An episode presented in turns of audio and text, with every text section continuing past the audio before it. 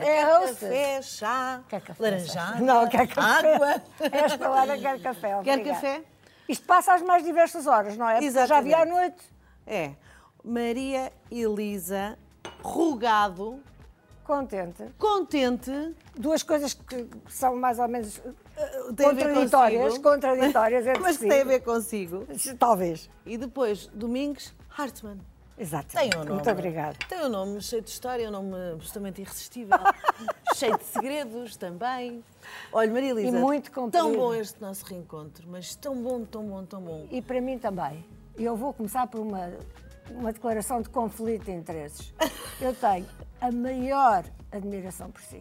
Oh, Pela sua coragem, pela sua dignidade, pelas lutas que tem travado, a maior, a maior. E você sabe que é verdade.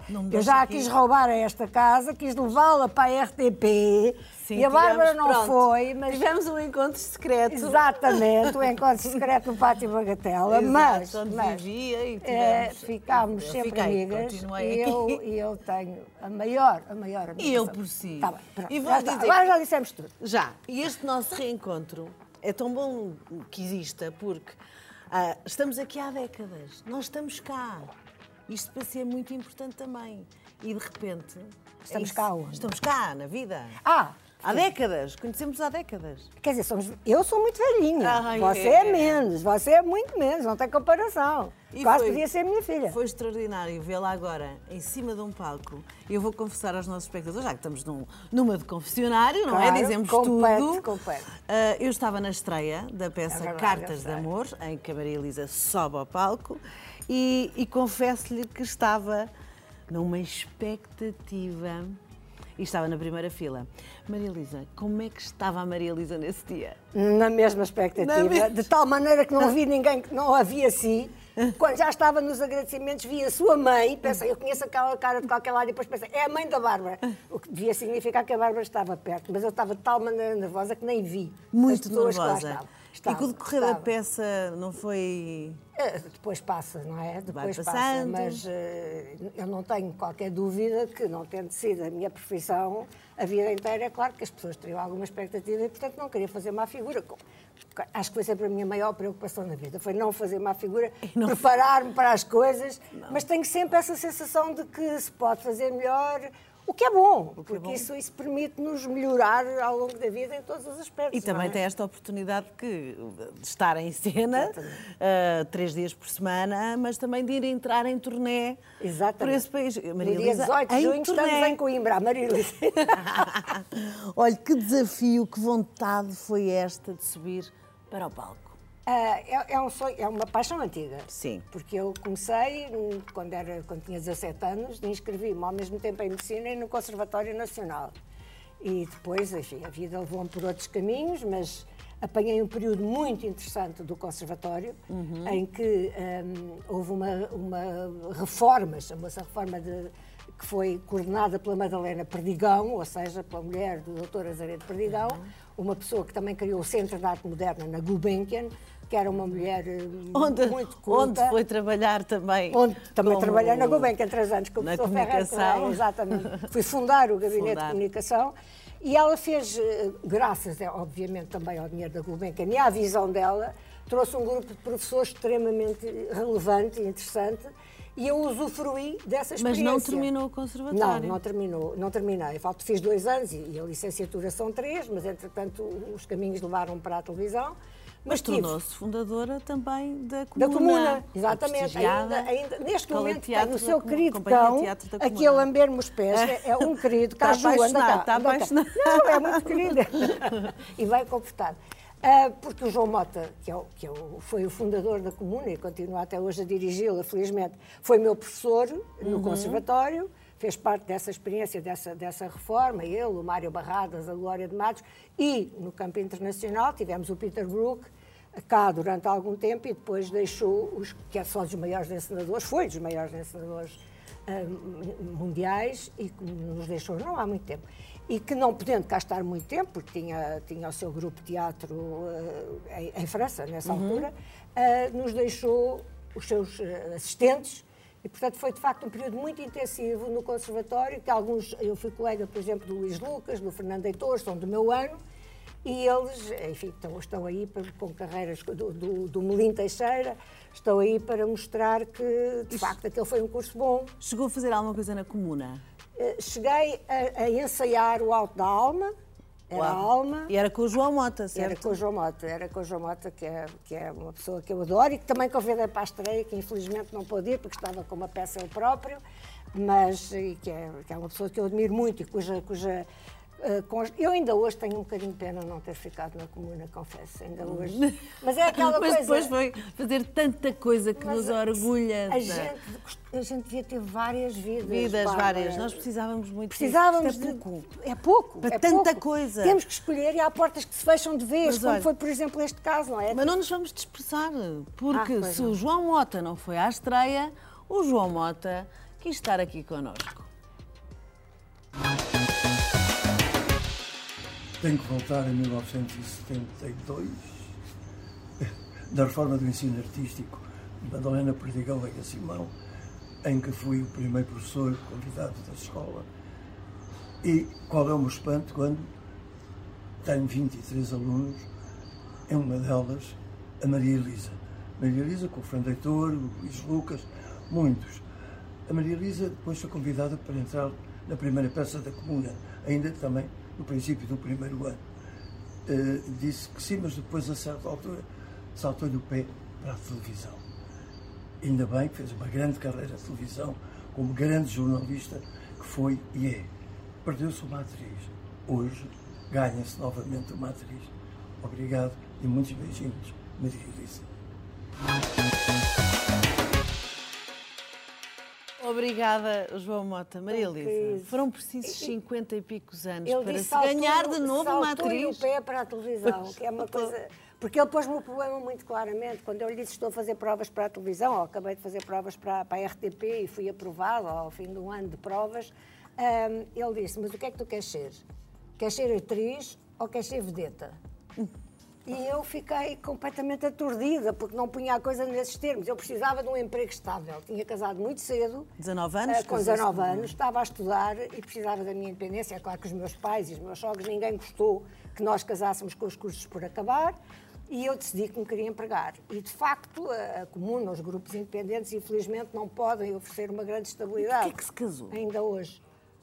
Para poder fazer tudo o que queria, porque nós não, tínhamos, pois, nós não tínhamos liberdade nenhuma. A minha geração, em, em muitos casos, casou muito cedo para, enfim, Uhum. Ter para se liberdade. libertar, para ter liberdade, Para ter fundo, liberdade. para ter liberdade, não é? E não, não tínhamos realmente. Os meus pais eram pessoas extraordinárias, que eu admiro muitíssimo, mas eram muito rígidos. Muito, muito. Era assim. Era assim. Era assim. É um bocado era assim. Mas voltando a esta situação que, de- ter, de se passarem-se os 50 Uhum. e picos anos e ganhar-se de novo uma atriz, que é o que o João Mota diz, e que é verdade. Mas ele ainda Todos não viu, eu quero é que isso, ele veja. nós testemunhámos isso e vimos Você e foi. viu. Olha, eu vou-lhe dizer uma coisa, eu chorei. No final caiu umas lágrimas. Mas isso é porque a peça é muito boa. Muito a peça em si é intensa. muito boa. Este Muito texto intensa. foi escolhido por si. Este- eu apaixonei por este texto. Eu apaixonei por este texto em 1991, quando vi a peça pela primeira vez, em Paris, com uma atriz mítica, com a Anouk Aimée, e com um grande ator que se chamava Bruno Kremer e que infelizmente morreu muito cedo. Depois, mais tarde, ainda também em Paris, a Anouk Aimée fez a peça com imensos parceiros, desde o Alain Delon, o Gérard Depardieu, as pessoas mais conhecidas do público, e também um grande ator que não será tão conhecido do público português, com quem eu vi a seguir, que era o Philippe Noiret. Uh, atores extraordinários. Eu apaixonei-me completamente texto pelo é texto da maravilhoso. peça. Maravilhoso, Completamente, maravilhoso. completamente. É, é uma peça, nós chamamos de uma comédia romântica, mas eu acho que aquilo passa ali o arco de todas as emoções humanas. é? Todas. E é uma peça em que duas pessoas se encontram aos oito anos, são criadas juntas e ao longo de quase duas horas ah, leem as cartas que escreveram um ao outro durante Ao as várias tempo, fases da, vida. não Durante é? décadas, décadas. Décadas, acabamos aos 60 e tal anos. E, Eu já estou arrepiada. Mas é que é de arrepiar. Não, a segunda parte é bastante intensa, intensa. bastante dramática. O meu personagem, a Melissa, é uma pessoa muito atormentada. Mas muito voluntariosa, Ah, sim, muito... sim, muito voluntariosa, mas, mas de facto uma personagem, ela vem de uma família muito estruturada. Uhum. tem ali alguns problemas psicológicos complicados, mas o resto as pessoas têm que ir ver para saber. Pois é, pois é, portanto está tudo convidado. E há o Virgílio Castelo, que é um fantástico parceiro. E o que, o que é que será que o Virgílio acha da sua uh, representação. Coitado, o que é que, ela, o que, é que ele acha de maturar? Ah, não, e, e, e, backstage, nos bastidores, todos os dias a aturar-me. Ó, oh, Virgílio, acha que vai correr bem? Ó, oh, Virgílio, como é que será o público hoje? Ó, oh, Virgílio, será que eles vão rir? Porque. Uh, o Virgílio dizia-me durante os ensaios: ah, temos é que passar para, para as sessões com o público, porque o público. É... E eu dizia: não, não, não, não, não quero cá público nenhum, eu quero é treinar, treinar, treinar, treinar. E ele dizia: não, mas a reação do público é muito importante. Eu não, não não tinha. Eu estou habituada à televisão, nós aqui estamos sozinhas e temos milhares de pessoas a ver-nos. Temos aqui alguma equipa, não é? Atrás destas câmaras. Mas não temos público a dar palmas ou não dar palmas, não é? Mas Sim. ele tinha razão, porque assim que o público entrou, de facto. A respiração é, é uma coisa que e, também e, vai. E pontuar os momentos do humor, os momentos mais.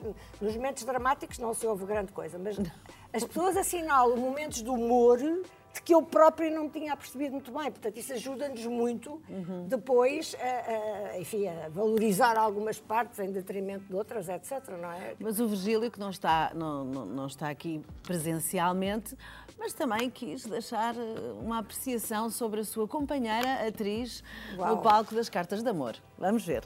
Vamos, com muita curiosidade.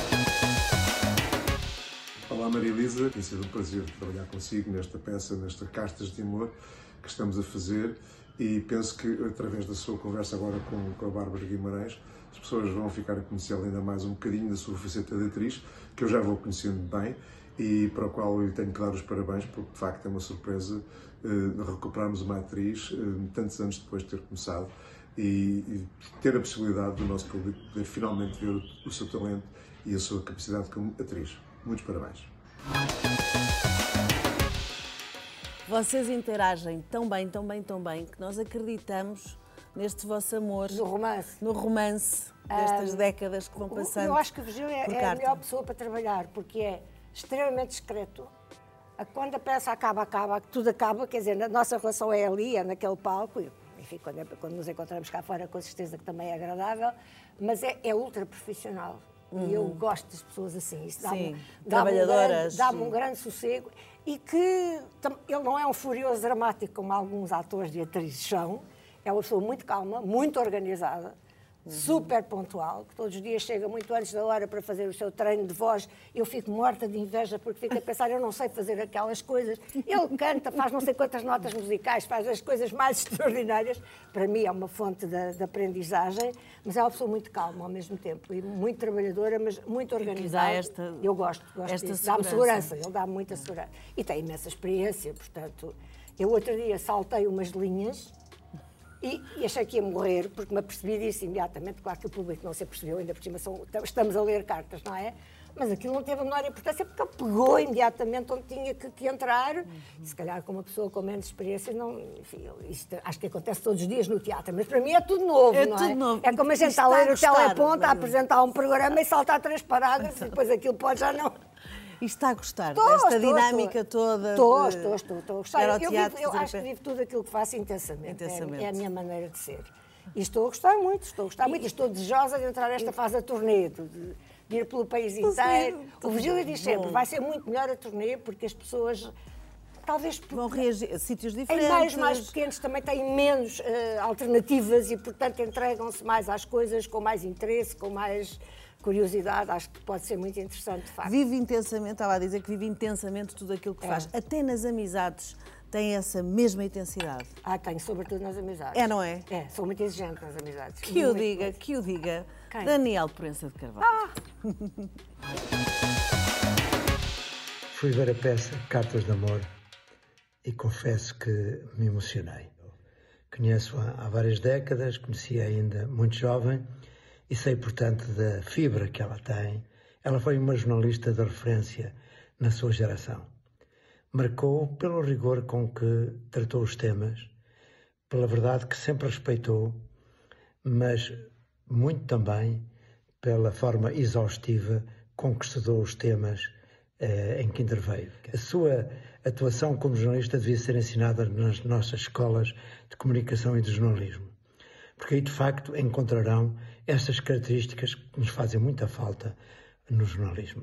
A Maria Luísa foi também diretora de programas da RTP, onde ela, uma vez mais, mostrou a sua extraordinária capacidade.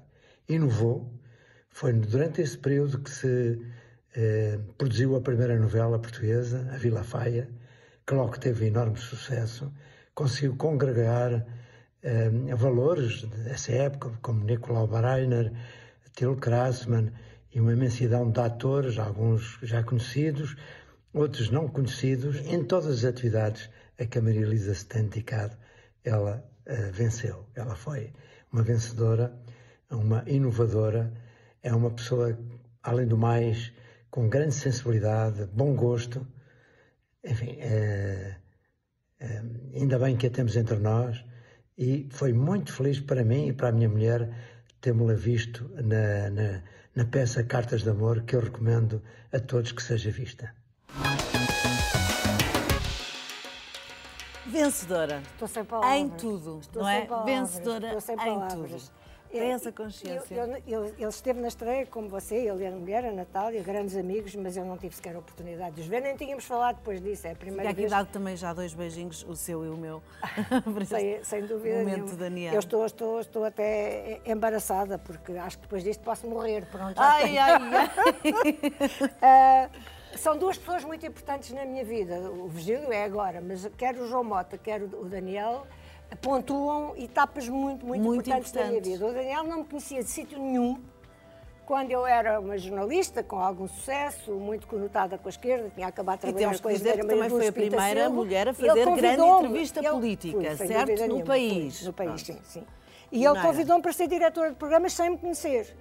E eu tive 24 horas para aceitar, tinha 30 anos, tinha 600 homens para homens e mulheres, mas muito mais homens, na RTP para coordenar e percebi que aquilo era um grande desafio, que me podia espalhar eh, absolutamente, mas que também não, podia- não teria outra oportunidade daquelas. Há coisas que passam uma vez por nós e nós apanhamos o comboio Ou ou, não apanhamos apanhamos. ou não apanhamos. O Daniel disse ali que eu fui responsável, por exemplo, da Vila Fa- pela Vila Faia, mas o, o que é verdade é que só se pode fazer tudo o que nós fizemos em 1980 na televisão, quando se lançou o Herman José, quando tan- tanta gente, tanta gente, tanta gente, porque ele é um extraordinário coordenador, impulsionador e uma pessoa é uma pessoa que adora eh, entretenimento e cultura, música. A grande paixão dele não é a advocacia, é a música. É a coisa que ele mais gosta de fazer. E, E ele, quando fala aqui do bom gosto, do seu bom gosto, também tem a ver com, a- com os seus gostos pessoais. Talvez nós conhecemos forma. muito, muito bem, São viajámos amigos. muito juntos, somos muito, muito amigos e, portanto, mas, enfim, é, é a apreciação dele que é extremamente generosa, como sempre. Mas é uma pessoa que me marcou muito, muito. Tem uma grande exigência no trabalho. Ah, eu, às vezes, era eu que dizia, não pode ser, não conseguimos. Que é- eu, achava sempre que na RTP a primeira coisa que se dizia era não. A gente dizia, vamos fazer qualquer coisa. Não, Não. não pode ser, mas, e depois a gente tem que vencer. Mas eu cheguei a fazer isso com, com o Daniel, porque ele é tão voluntarioso, mas depois ele tinha razão. Nós conseguíamos fazer mais, quer dizer, nós mais do que duplicámos as horas de emissão. Mais do que duplicámos. Imagine a Bárbara o que é. Sim, a sim. primeira vez na história da televisão que a televisão esteve ininterruptamente no ar foi comigo, numa passagem do ano em que eu disse vamos estar toda a noite no ar, com o baile, com não sei o quê, vieram brasileiros, veio- já não me lembro, a Betty Faria, a Tó- a Tónia Carreira, não me lembro. Mas o Daniel acrescentava sempre a isso, vamos a isso. É, é um grande impulsionador e uma pessoa com quem é muito bom trabalhar, porque você quando trabalha com, com este Com- tipo de sim, responsabilidade, tem que ter atrás alguém que lhe ofereça uma salvaguarda e que seja um- um- ali uma coisa de segurança para Porque ser é- que se as coisas correrem mal. Parece que chegamos no- ao nosso limite, mas quando chegamos a esse limite pensamos assim, já podemos, podemos ir um bocadinho até Exato, mais longe. Exatamente. Não é? E ter essa de- pessoa Bom, atrás. e a RTP era, era um, e é, continua a ser, um órgão de comunicação altamente politizado e, portanto, era muito importante ter ali alguém que fosse capaz de fazer face aos poderes políticos, etc., com independência, com, com muita personalidade. Eu acho que até hoje o papel do Daniel na televisão portuguesa não está devidamente reconhecido. Não se fez a história daquele período. Nós inovámos tanto, os diretos fomos nós que inovámos, os programas.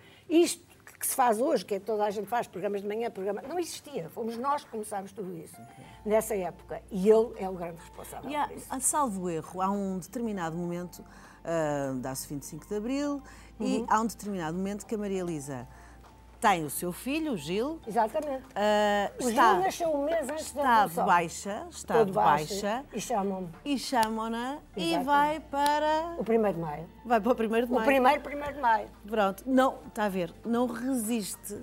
Quer dizer, não se sua parte uma revolução, Bárbara, quem é que resiste? Pois, teve Foi que ir uma semana, ter o bebê. Um mês, um mês depois do meu filho nascer, mas quem é que é capaz de dizer que não? Ao primeiro, primeiro de maio, com o Álvaro Cunhal, o Mário Soares, o não sei quê. Não, não é possível resistir a uma Presente coisa dessas, e conduzir é? toda uma emissão. Eu tive sorte também nesse aspecto, porque de facto ter, ter, ter estado no princípio da minha carreira, quando acontece o 25 de Abril. Eu costumo dizer muitas vezes que sou filha do 25 de Abril, sou um fruto da 25 da revolução, de Abril. Da revolução, porque se não houvesse a revolução, não se tinha começado a pensar, bem, é preciso dar mais protagonismo às mulheres. As mulheres, eh, se calhar, também são capazes de fazer coisas. Foi sempre uma preocupação sua. Sempre. Porque é assim, a Maria Elisa foi pioneira. Sempre e foi pioneira feminista. em muitas coisas. Entrevista política, a primeira Sim. mulher a fazê-lo, uh, assessora da primeira, da primeira primeira-ministra. Sim, quando não, sabia, Portugal, quando não sabia o que era um assessor de, de, de, um político, de um político, não havia a menor ideia. Sim. Eu tomava conta da comunicação em São Bento, é mais isso. Eu hoje é que me dou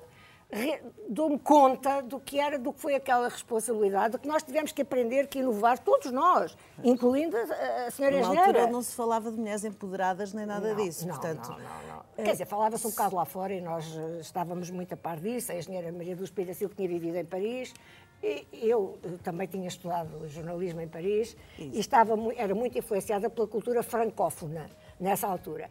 Uh, mas também sabia do que se passava com os movimentos feministas nos Estados Unidos. Eu sempre fui feminista, sempre, e sempre me interessei pela causa das mulheres. Isso, para mim, isso, apesar de tudo, a rigidez da educação dos meus pais não teve nada. Os meus pais nunca, nunca, nunca puseram a diferença entre aquilo que um homem pode fazer a uma mulher. É uma coisa que em minha casa não, nem ocorria. Nem ocorria. Dizer, nem ocorria. Era assim, era natural, nós tínhamos que estudar enfim, o mais, o mais possível e, e portanto, daí viria que teríamos cargos de responsabilidade, faríamos coisas, aquilo, uh, nas áreas para as quais fôssemos destinados. Eu e o meu irmão, o meu irmão foi um grande historiador. Uhum. E na parte da maternidade, Maria Elisa, hum. sente que foi uma parte que, que acabou. Oh, Bárbara, por... tive aqueles conflitos. Mas teve muito apoio dos seus pais, Imenso. se calhar. Pois. Imenso, total. total. Porque viveu, no fundo, muito intensamente, muito intensamente. o lado profissional tive, e as suas... Fazem muita pena às pessoas que eu conheço e, conheço mães muito jovens que, que têm carreiras também de grande responsabilidade e, e, que lhes tomam muito tempo e que não têm esse apoio familiar. Eu não tinha podido de maneira nenhuma fazer aquilo que fiz sem o apoio dos meus pais, que foi total, incondicional, eles até quase pagavam para poderem ter o meu filho lá em casa. Quer dizer, às vezes eu ia fora, depois ia buscar, era um menino, hoje não pode ir, está doente, está com um bocadinho de. está constipado, está não sei o que, era uma coisa. E hoje em dia, como avó, tem tempo para. Para a minha casa, a Amélia. Amélia. A Amélia foi, foi também agora à peça, foi este fim de semana à peça e tento ter, não é? Emocionou-se com a avó? Ela disse-me que final. Ela disse-me que chorou, ela disse-me que chorou no fim, o que para mim é gratificante porque esse é um bocado o objetivo daquele desfecho, Agora, é? tá, tá, do desfecho da peça, do qual eu não quero falar, obviamente. Aqui a conversar, eu percebi que, que, a Maria Elisa ficou assim um bocadinho emocionada quando fala do, do irmão. Muito. Muito. Muito. Eram muito, muito, muito próximos. O meu melhor amigo. Hum. O meu melhor amigo, a pessoa mais importante da minha vida depois dos meus pais morrerem, sem dúvida nenhuma, além do meu filho, claro e, e, depois do meu marido, mas o meu, o meu, irmão era família e nós, nós tínhamos uma diferença de, de, idade ainda bastante grande, praticamente 10 anos. 10 anos? Uh, eu fui quase, eu fui, fui, filha única quase 10 anos. E durante bastantes anos há uma grande diferença. Eu tinha 20, ele tinha 10. Quer dizer, eu casei aos 19, ele tinha 9, ficou em casa. Mais tarde essas diferenças batem-se, essas diferenças de idade, e eu tinha uma enorme admiração pelo meu irmão, do ponto de vista intelectual. Era um homem muito íntegro, uma pessoa que teve grandes problemas de saúde, mas que até ao último dia trabalhou com o mesmo foi entusiasmo. Foi, foi há dois anos. Foi, há, foi há, é foi há dois anos. E que lutou, isolou-se, fez os maiores sacrifícios para não apanhar Covid, porque não podia, porque tinha doenças eh, muito complicadas, um, e, e, acabou por, por, por morrer do, do, do, coração, que é como a maior causa de morte, como nós sabemos, no, em Portugal e no mundo. E, e, foi isso que o traiu, e portanto, aqueles sacrifícios, ainda foi mais isso, aquilo, todos os sacrifícios que ele fez, que foi viver no mais completo isolamento durante dois anos, para não ter Covid, e não teve, mas justamente nesse período eu era contactava muito com ele, eh, justamente porque ele estava isolado, era preciso transportá-lo para tratamentos, etc. E, e, isso ainda nos aproximou mais. Mas sempre fomos muito, muito, muito, muito próximos. Quando tínhamos um problema, estávamos lá um para o outro. Era e uma das suas características de mulher forte que é, uh, é ser uma cuidadora porque sempre foi uma cuidadora, hum. tanto da sua mãe, mãe uh, com todo o carinho do mundo, mas também com todas as angústias que isso é. acarreta. E, e esse, esse, seu lado, também depois, quando, quando a Maria Elisa descobre que tem a fibromialgia, de resto, este é um dos livros mais procurados da Maria Elisa, porque é o único livro em Portugal que fala desta doença, é, não é? Esse assim livro é meu e, e do professor e Jaime, Jaime Branco, Branco, que é um grande reumatologista, a especialidade onde se estuda, onde está encaixada a fibromialgia. Foi ideia dele escrever esse livro. Uh, portanto, no fundo, é, um, é o ponto de vista de um médico e de um doente, e de uhum. facto eu acho que isto oferece também, alguma ajuda às E foi também desbravar terreno aqui, porque foi, foi. não era esta doença não era considerada não. como grave, que é, e, incapacitante, e era, incapacitante crónica. Desvalorizada, muito certo? valorizada. E a Maria Elisa teve As pessoas esse, consideradas esse combate também. Por, por exemplo, custa-nos imenso levantar cedo. Uh, porque isto de manhã claro. está, tudo, está tudo muito rígido. Nós temos grandes problemas nas articulações, articulações. nos músculos. É uma doença musculoesquelética, não é? E, portanto, de manhã está tudo mais rígido. Depois a coisa vai engrenando. E as pessoas acham-se. E se eu digo, ah, não, não, eu levantar mais 6 ou 7 da manhã, não, que horror. Pensam, é preguiçosa. Pois. Quer dizer, não tem nada a ver com isso. É uma, é, é uma, natureza completamente diferente. Mas, embora as pessoas racionalmente possam perceber isso, nós uhum. lhes explicarmos, Uh, depois voltam a, a, a, questionar a coisa da mesma maneira. Passados oito dias dizem outra vez, então vamos nos encontrar às oito da manhã. E a gente fica assim. O meu próprio irmão, uhum. que, que, sabia tudo, mas que, quer eu, quer ele, tínhamos uma característica que era, nós nunca falávamos nem das nossas doenças, nem do nosso trabalho. Nunca. Nem com um com o outro, nem quase com ninguém. Falamos muito pouco. E o meu irmão, um dia mundo. Da nossa vida, dos nossos vida, afetos, dos nossos afetos. sentimentos. Como diria a Melissa, o meu personagem, fala-me dos teus sentimentos. E era Exatamente. muito mais isso. Os nossos problemas afetivos, as nossas angústias, coisas muito mais interessantes e, e que, de algum modo, são aquelas que nos dominam. Mas o meu irmão um dia disse-me: Olha lá, uma amiga minha, disseram agora, fizeram um diagnóstico de fibromialgia. Coitada, ela tem imensas dores, tem não sei o que, importavas de falar com ela. E eu pensei assim, pois tem, tem imensas dores, como eu tenho. Ele nunca tinha percebido a dimensão da, da coisa. É normal, as pessoas que estão mais perto de nós, nós também não as queremos afligir, não é? Mas isto é só um alerta para as pessoas que possam ter alguém na família com fibromialgia. Uh, isto, nós temos, continuamos a poder trabalhar e devemos trabalhar. Uhum. Porque uma pessoa entregar-se à doença, não. esta doença não, não evolui, não mata, há coisas muito mais graves, e a Bárbara sabe, e já lutou contra uma doença muitíssimo mais perigosa. Como e, a sua mãe? Como a minha mãe. Uh, mas esta não, não mata ninguém, mas mói. Mói. Mas mói. E, portanto, estas pessoas precisam de apoio e precisam de ser ajudadas. E há coisas... E, e de compreensão. De compre... Às vezes, o simples facto de nós eh, sentirmos que as pessoas nos percebem, é percebem as nossas dificuldades, é tudo. É o, que, é o que nós precisamos. E chegamos então a um lado que também é muito característico em si, que é dos cuidadores. Portanto, é importantíssimo uh, os cuidadores estarem muito informados sobre tudo isto, porque acabam oh, Bárbara, correr é como a Maria Elisa foi cuidadora da sua mãe até ao último instante. Mas é difícil, porque há pouca informação, há mais de um milhão de cuidadores informais em Portugal, o que significa que isto é um décimo da população. Só há muito pouco tempo é que se começou a pensar num estatuto e em algumas regalias para essas pessoas, que continuam a ser muito poucas, e que é preciso implementar e, e fazer mais, são pessoas. Há pessoas. De, eu, eu, falo em alguns livros meus de, de, de, algumas dessas pessoas que entrevistei. Há pessoas com uma vida tão sacrificada, tão abnegada e tão generosa. Uhum. Eu, eu, falei, por exemplo, entrevistei pessoas que tomam conta de, pessoas daquelas que estão tetraplégicas, não é? Mulheres que tomam conta dos maridos, ou, ou das mães, ou dos pais, ou de, de um filho. E são pessoas com, com vidas tão sacrificadas e ao mesmo tempo tão generosas e tão cheias de amor e que nunca se queixam. Se queixam. Mas essas pessoas precisam de apoio. Eu acho que a nossa sociedade só, só será verdadeiramente democrática quando estes problemas estiverem resolvidos, quando as pessoas tiverem direito às coisas, sem ter que pedir, sem ter que por exemplo, estas pessoas que têm, que têm tetraplegia têm de fazer constantemente prova, de ir às juntas médicas, fazer prova de que realmente estão incapacitadas, prova para isto, prova para aquilo, depois é preciso repetir as mesmas provas.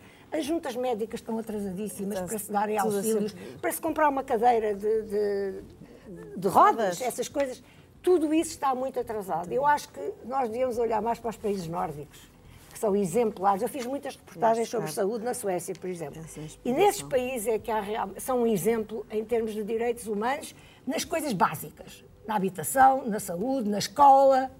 Eu gostava mais que se deixa. O, o, o nosso Primeiro-Ministro gosta muito de dizer que isto são casos e casinhos, as coisas que se vão passando por aí. Tem alguma importância, mais do que ele às vezes quer dar, é, é, está no seu papel. Mas eu gostava que ele e os outros responsáveis políticos e da oposição também de facto olhassem mais para os problemas concretos dos portugueses e que tratassem deles. Agora fez alguma coisa pela habitação, mas foi uma coisa que não teve consenso, não foi discutida como devia ser. É vontade de fazer, mas nós temos pouca organização.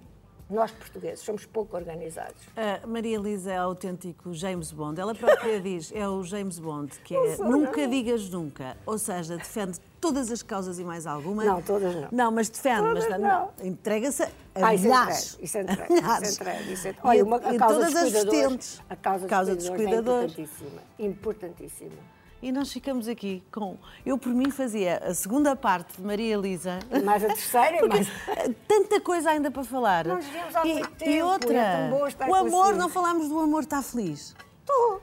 Estou, estou tranquila. Uma inspiração, casadíssima desde os 62 anos? 62. Segundo hum. casamento. Primeiro aos 19, segundo aos 62. Não é uma má receita. Não é? Não, não, não. E, e o Covid ah, até...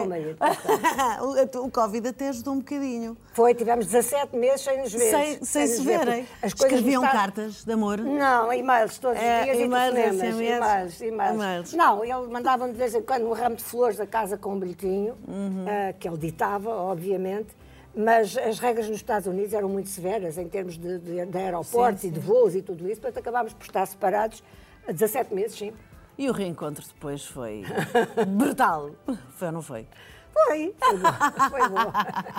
Maria Elisa, foi um gosto tê-la aqui. que maravilha. Eu levanto. Um beijinho, beijinho. beijinho. Muito bom, que bom, que bom. Obrigada. Obrigada a